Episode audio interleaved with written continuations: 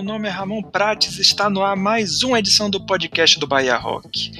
E nessa trigésima edição eu vou entrevistar Mauro Piton, vocalista da lendária Úteros em Fúria, que lançou novas músicas em um projeto solo. Ele vai falar um pouco sobre esse novo trabalho, sobre a Úteros e sobre seus outros projetos musicais. Então é isso, se, se prepare aí, se ajeite que vai começar o podcast.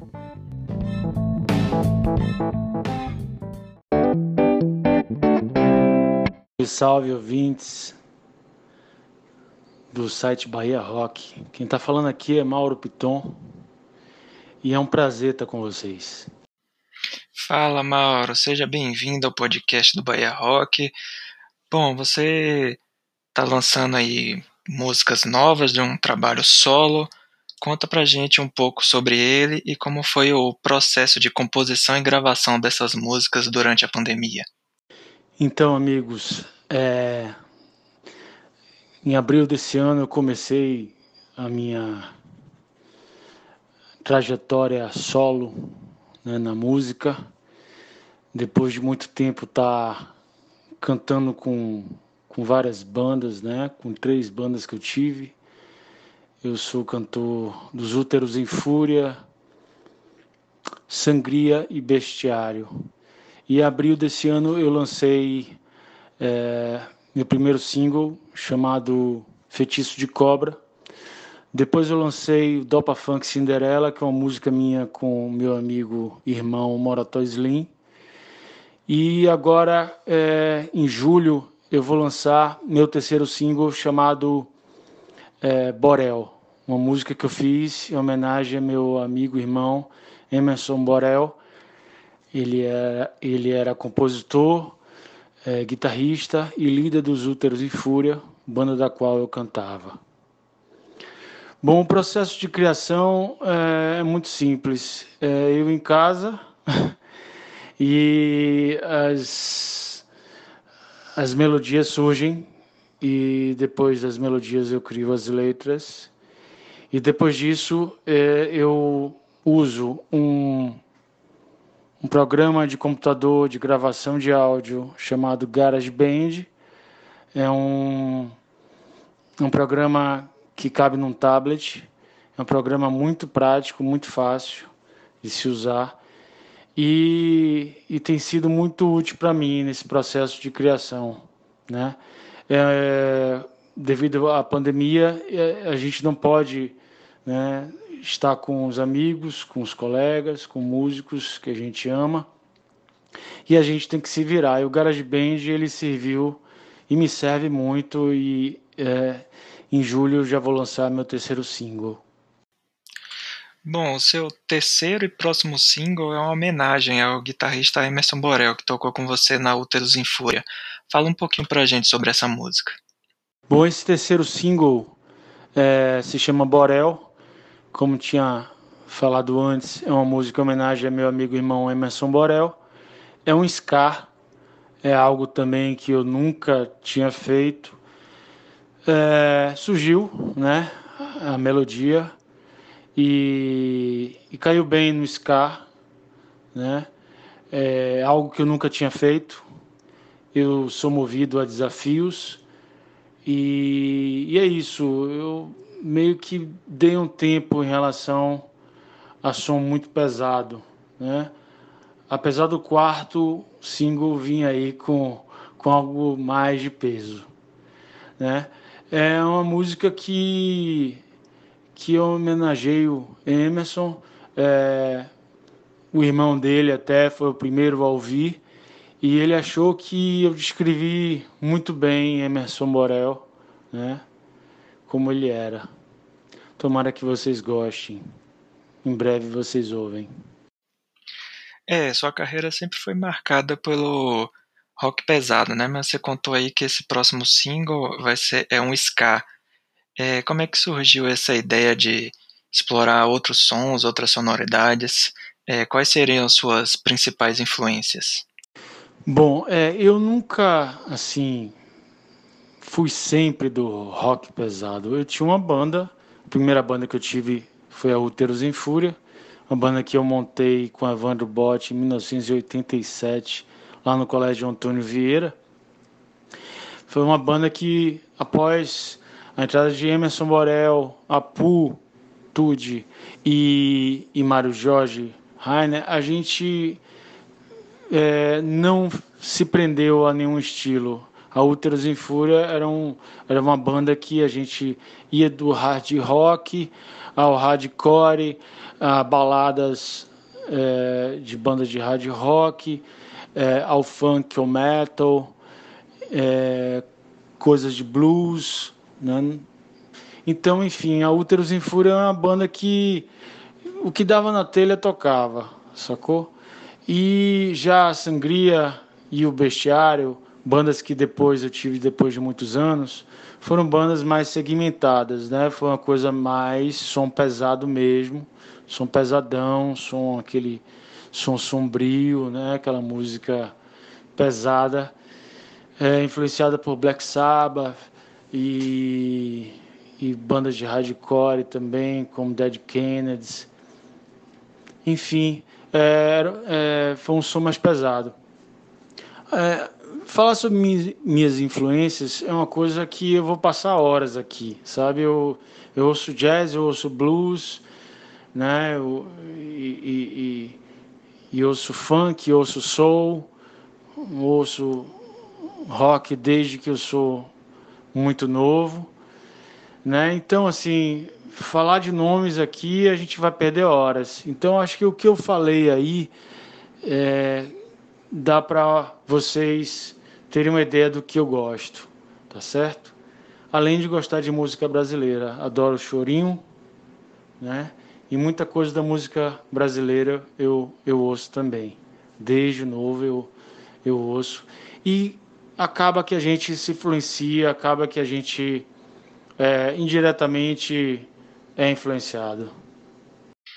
Bom, você está lançando aí alguns singles. A ideia é continuar lançando assim músicas soltas ou existe a ideia de fazer um EP ou um álbum cheio? Bom, é, eu tenho planos realmente de sempre lançar as músicas soltas.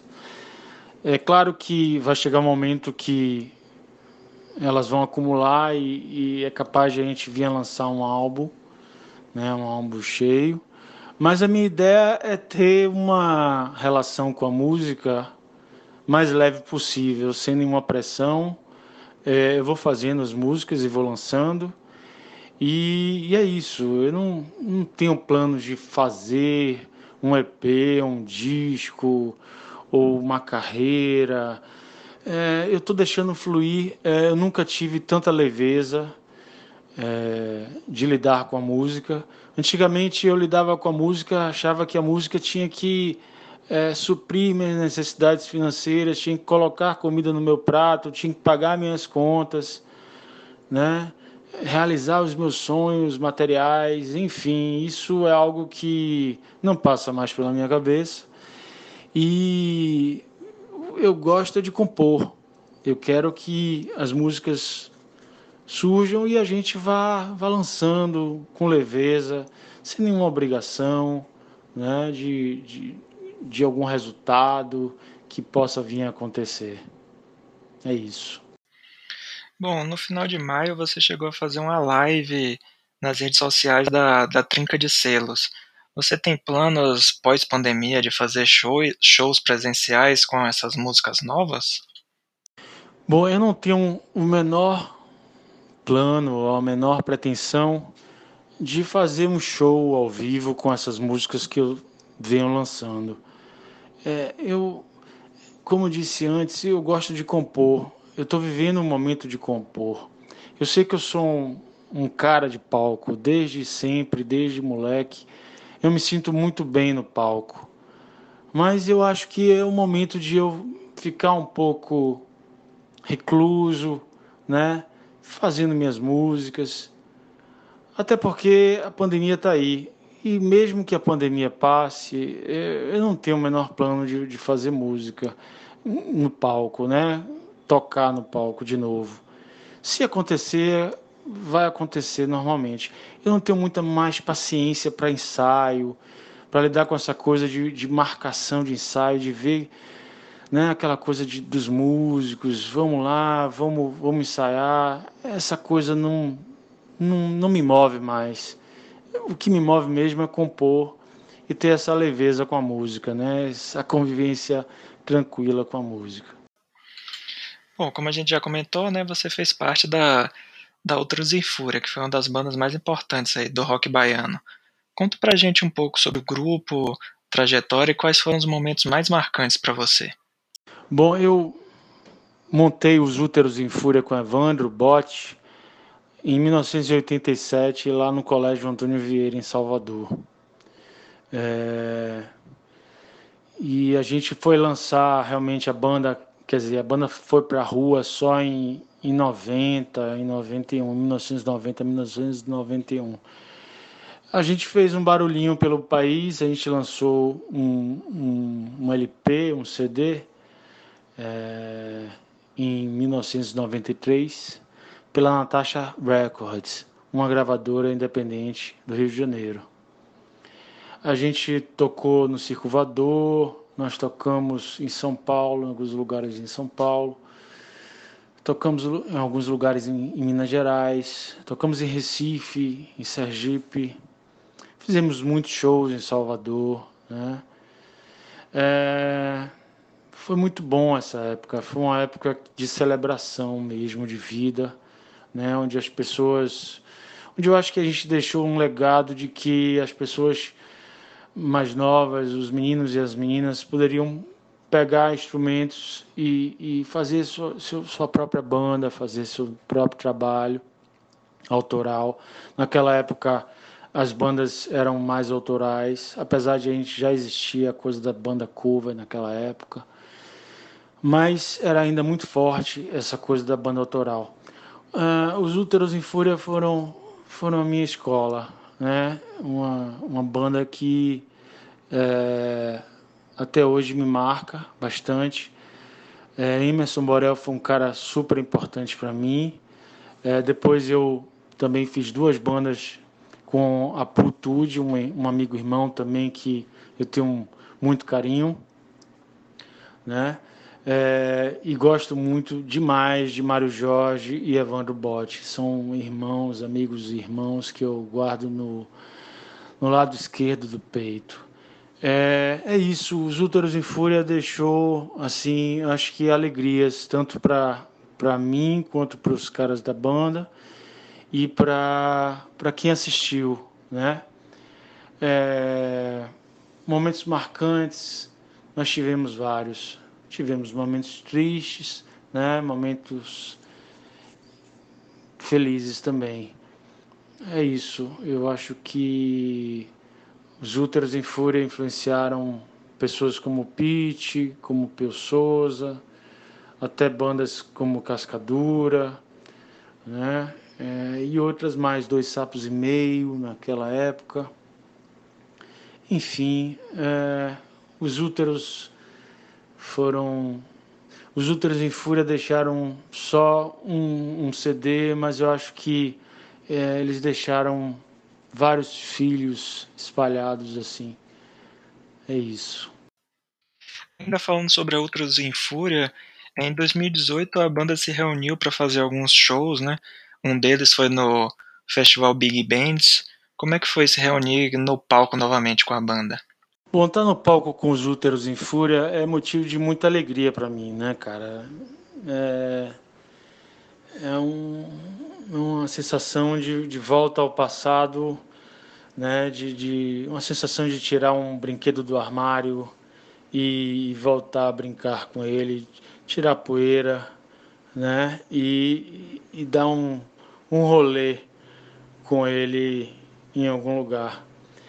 É, é bom demais, né, cara? Às vezes, assim, quando a gente está cantando aquelas músicas, às vezes a gente sente um pouco de. até de, de, de um pouco de pena que acabe logo, sabe? É, é, dá vontade de se prolongar, porque foi uma época muito bonita para mim e eu acredito que foi uma época muito bonita também para os outros caras que fizeram parte da banda e das pessoas que assistiram, né? É, os, o show dos Úteros em Fúria sempre foram de muita farra, de muita esbórnia, né? A gente reunia diversas tribos, né?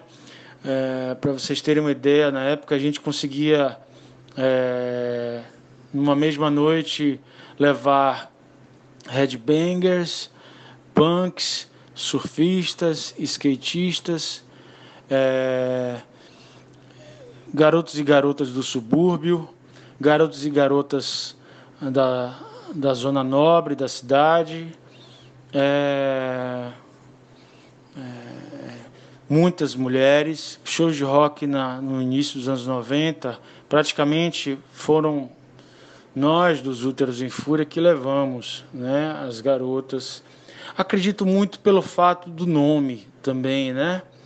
O nome ajuda bastante a atrair as mulheres, né? Fora isso, a Pua era um cara bem bonito, né? E aí atraía as garotas para os shows. É isso, os shows da, dos Úteros em Fúria eram sempre muito divertidos. Era uma celebração né, para todos os jovens que curtiam rock and roll na cidade de Salvador. Né? E vinha muita gente de fora, vinha gente de Dias Dávila, vinha gente, né? É, Para vocês terem uma ideia, a gente tinha um fã-clube é, no bairro de Valéria e os caras tinham nosso telefone, a gente sempre trocava ideia com eles. Eles apareciam nos nossos ensaios, dançavam, curtiam, divulgavam os nossos shows e sempre estavam lá, né, presentes. É isso. É uma é uma felicidade falar dos Úteros em Fúria. Depois da Úteros em Fúria, você chegou a ter mais outros dois projetos musicais, é, a Sangria e Bestiário. Conta um pouquinho pra gente sobre esses projetos. Bom, é, depois dos Úteros em Fúria, é, eu montei com a Putude, Pedro Rocha, Bola, Peçanha e Emanuel é, a Sangria. Era uma banda que a gente tinha uma proposta de ser uma banda pesadona com influências bem visíveis do eh, do Black Sabbath e bandas de hardcore como Dead Kennedys. É, a gente falava de coisas que não eram nada legais, né? A temática era bem sombria.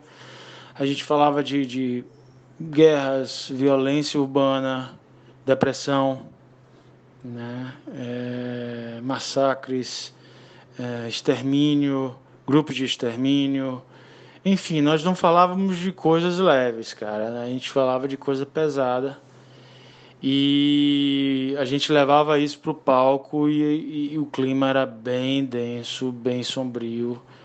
Era o contrário do que, do que eu cantava nos Úteros em Fúria, que era uma coisa extremamente leve alto astral, a sangria era o oposto. Né? É, nós gravamos, se não me engano, dois EPs, é, fizemos muitos shows, fizemos shows em Salvador, Aracaju, Goiânia, é, em alguma cidade, em São Paulo, em alguma cidade de Minas, é, BH, Belo Horizonte, agora lembrei. Fizemos um barulhinho, fomos para, fizemos videoclipe com Ricardo Spencer, né, o acerto de contas. Fizemos um barulhinho, fomos para o sul, lá para o sudeste, fizemos algumas coisas. É, o que a gente fez de show com a Sangria, é, a banda que eu fiz depois com a Putude, que foi o Bestiário, a gente fez um disco mesmo, profissa, um disco profissional, em um estúdio mesmo, né, valendo com André T. É, ele está disponível em todas as plataformas digitais. É, também o disco da Sangria, os discos da Sangria estão disponíveis. E é isso, foi uma continuidade é, do trabalho da sangria, né? Essa coisa bem pesadona, bem sombria, bem depressiva, Né? É, foi uma sequência. Foi como se eu continuasse com a sangria. Né? O Bestiário foi, foi uma banda que eu tive com a Putude, com o CH Stratman, com o Wally Birman e com o Emanuel, que também era batera do, da Sangria. Né? Como é que você enxerga a cena rock baiana atualmente? O que, é que você acha que mudou em relação ao período lá dos anos 90, na época da, da Úteros em Fúria? O que é que você acha que melhorou ou o que é que piorou? Bom, é, essa coisa de enxergar a cena atual, é, eu tive muito tempo longe de Salvador. Né? Passei cinco anos morando em São Paulo e já estou há quatro anos em Feira de Santana. Eu fiquei muito longe daí, entendeu? Em relação a assistir shows e tal. Eu, eu acompanho de longe através da net. É, eu tenho ficado muito feliz de, de veteranos, né, de amigos meus que, que ainda estão na ativa, né, é, lançando suas carreiras, né, André Mendes, que era vocalista da Maria Bacana, ele tem um trabalho lindo, incrível as músicas dele. Rony Jorge acabou de lançar um discaço agora, há pouco. Joe Estrada também é outro cara que eu gosto muito. Ele lançou há pouco tempo também o disco dele. Paquito é um veterano assim que eu adoro as músicas dele. Ele também lançou coisas novas. Arthur Ribeiro, vocalista de bandas dos anos 80, né? É, e, e agora dos anos 2000 ele tinha a banda Teatro de Serafim. Arthur Ribeiro é um um grande compositor que eu admiro bastante, né? Tem uma banda também que eu gosto muito chamada Meus Amigos Estão Velhos. É uma banda incrível que eu que eu tenho acompanhado. A Tentrio também é uma banda massa. É, tem um trabalho recente de, de Tony com André Lissonger chamado Elefantes Elegantes, que é muito bom, muito bom. É, eu tô, tô para conhecer a Calói 10, Minos de Prédio também tô para conhecer, que, que eu ouvi falar. E dizem que tem um trabalho muito interessante. Não tive tempo ainda para ouvi-los. É, a Control X, uma banda produzida por, por meu amigo Aputude, é uma banda também interessante de, de, de garotos. E estou aguardando o Fábio Cascadura lançar qualquer coisa, que eu sou fã de Fábio Cascadura desde, desde muito novo. É isso. É, essa coisa de ser pior melhor, o rock and roll na Bahia sempre teve essa dificuldade de, de sair do gueto, né? A gente sempre esteve no gueto, assim. Eu acho que o rock and roll, desde Raul Seixas, Raul só foi fazer sucesso na Bahia depois que ele voltou do sul, sudeste, do Rio, enfim. É, Camisa de Vênus também só foi ser popular depois que que voltou, cara. Não tem pitch também, entendeu?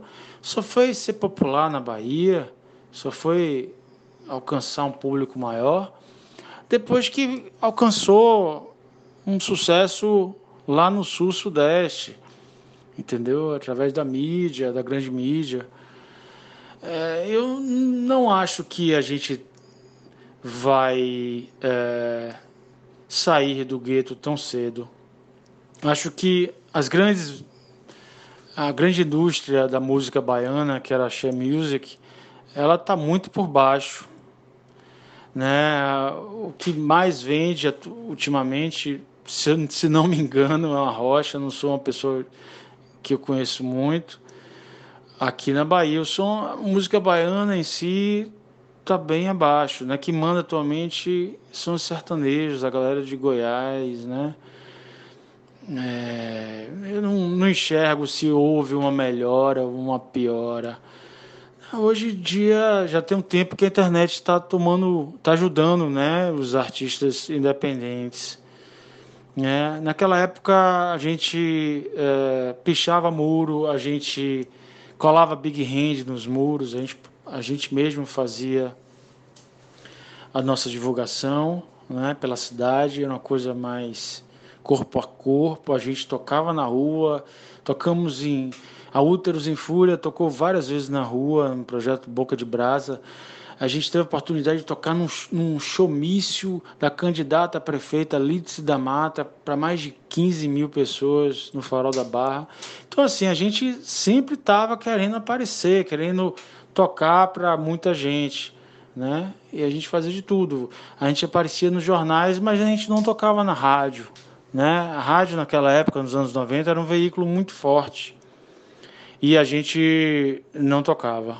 É, naquela época existiam empresários da She Music que pagavam para que o rock and roll não fosse executado nas rádios de Salvador, para vocês terem uma ideia.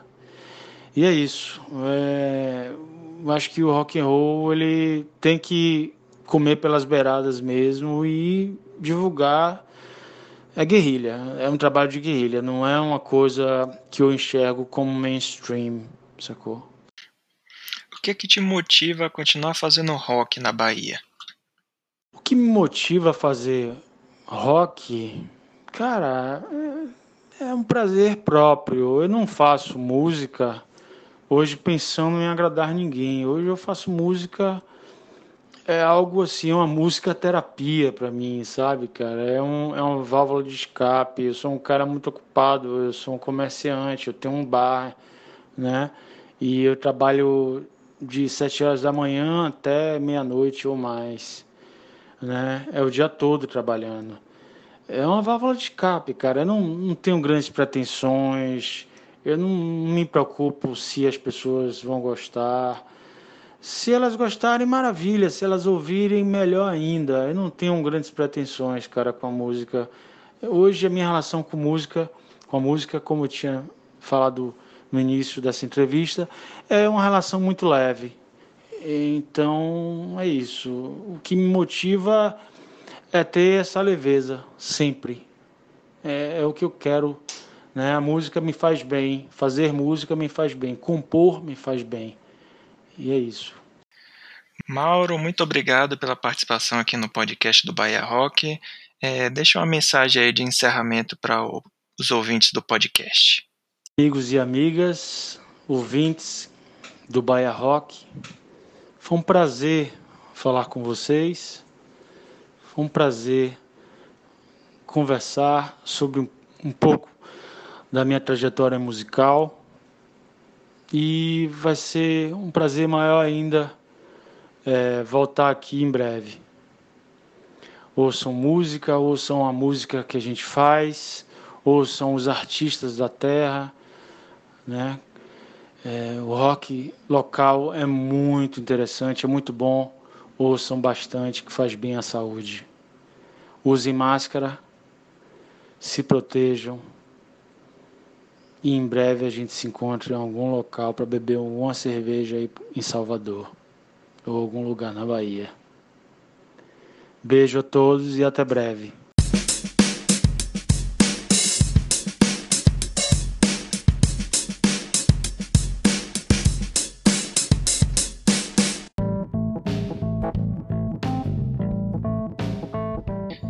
É isso, pessoal. Estamos chegando ao final de mais uma edição do podcast do Bahia Rock. Agradecer aí mais uma vez a Mauro Piton por ter participado aqui do programa. Então é isso, pessoal. Até o próximo programa. Um abraço.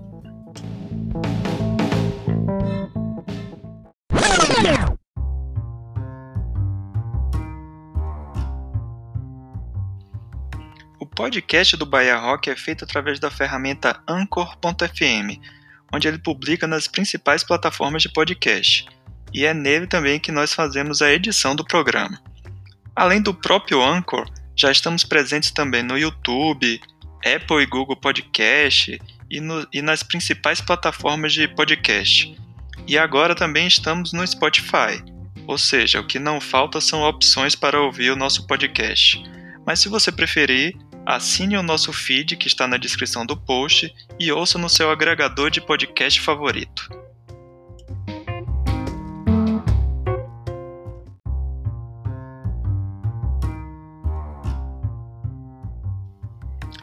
Continue acessando bahiarock.com.br para ficar ligado nos eventos que vão ocorrer na Bahia, com a agenda completa e também conferir as bandas cadastradas, além das novidades do site.